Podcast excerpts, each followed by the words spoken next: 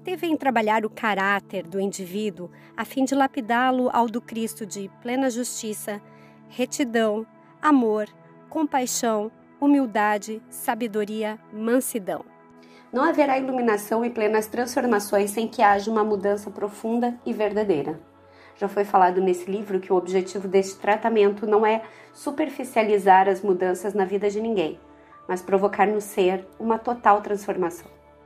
Felicidade é um conjunto de vários fatores. Ninguém pode ser plenamente feliz com prosperidade financeira e a saúde física seriamente comprometida.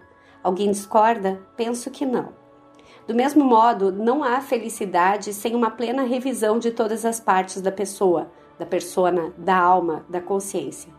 Ainda mais sabendo que a parte que detém o arbítrio costuma ser a mais complicada. O apóstolo deu uma lição de humildade e ego rendido com a frase que compõe o título deste capítulo.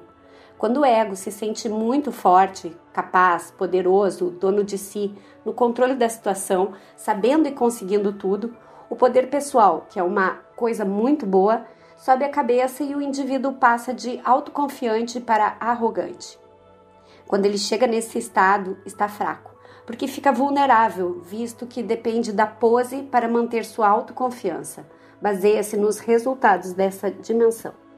Precisa daquela casca brilhante, bem-sucedida para se sentir importante, valioso.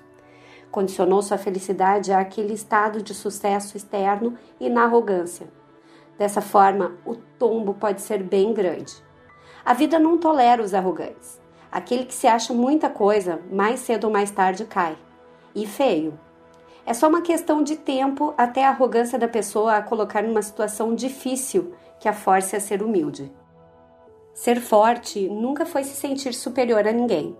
Força não é se impor sobre os outros ou se autoafirmar sobre qualquer circunstância. O forte é o humilde, pois esse reconhece que sua força, por maior que seja, não vem somente de si próprio. Por isso, quando a pessoa está fraca, na verdade está forte, porque na aceitação e reconhecimento da fraqueza, sua vulnerabilidade se expõe, suas limitações também. Quando a pessoa está fraca, reconhece que precisa de ajuda, fica humilde, fácil de lidar, flexível. O orgulho cede. Já quando o indivíduo se sente muito forte, o ego se põe acima do bem e do mal. Começam aquelas afirmações típicas de que está no auge do sucesso, como eu sou o máximo, o melhor, o foda. Não é assim? Estamos atualmente na fase do seja foda.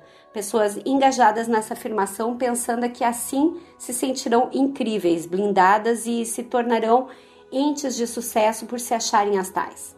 Não percebem que quanto mais se sentem fortes, mais fracas estão, pois o egocentrismo as desliga do todo, do qual faz, fazem parte e de onde vem o poder que as mantém. Ninguém é forte em si mesmo, ninguém é foda em si mesmo. Ninguém pode ser foda porque ninguém é coisa alguma sem o todo. Por isso, o fraco é forte, pois ao se render é envolvido pela força do todo, então o todo o supre e ele se levanta, sabendo que não é coisa alguma sem o poder vindo dele.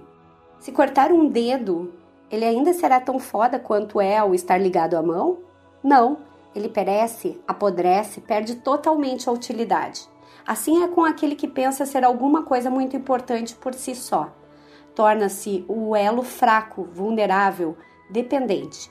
A arrogância o eleva acima da sua natureza e ali não consegue se manter em equilíbrio e logo cai. A vida só puxa o tapete de quem se acha no domínio da situação. Quem compreende que é um com o todo prospera, prevalece, subsiste, pois está ligado à corrente infinita de energia. Estes são aqueles empresários de sucesso que reconhece desde o faxineiro até o cargo de líder mais elevado de sua empresa com a mesma consideração e respeito. Aqueles que passam pelos faxineiros sem sequer lhes dar um bom dia são os fracos. Esses precisam ser vistos e servidos, por isso são fracos. Os fortes são aqueles que servem e se doam. Disse Jesus: o maior é aquele que mais serve. Portanto, o forte é aquele que sabe seu lugar, que reconhece não ter sucesso sem o todo de sua empresa, vida, família, sociedade. Nesse reconhecimento, ele despeja bom dia a qualquer um, Todos são importantes e ele sabe disso. Portanto, ao invés de se autoafirmar como eu sou foda, Sirva, integre-se, escolha a crença na total dependência do todo, porque é dele que vem tudo. O restante é canal do potencial ilimitado. Não foi assim que disse Jesus? Porque me chamam de bom?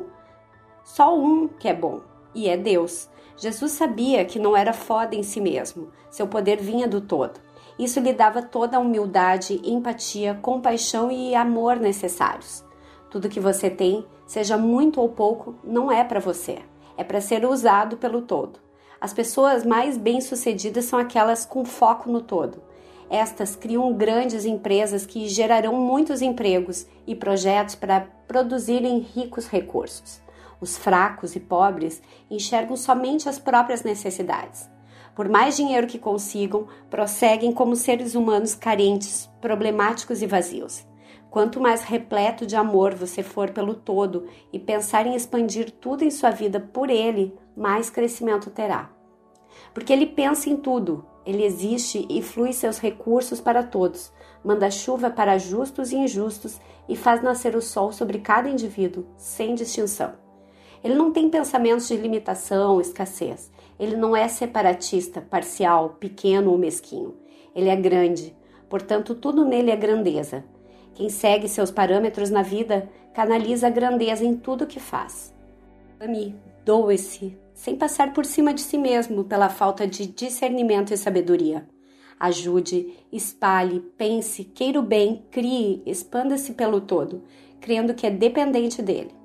Essa aparente fraqueza é o que te conectará com a força plena do universo, que não entra em fase com aqueles que se sentem fortes demais.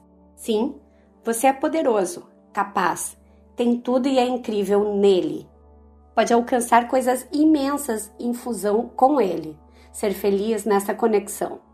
Integrado ao Criador, tudo é possível e todo o poder estará disponível ao seu ser. Nada fora dele é, tudo nele se torna.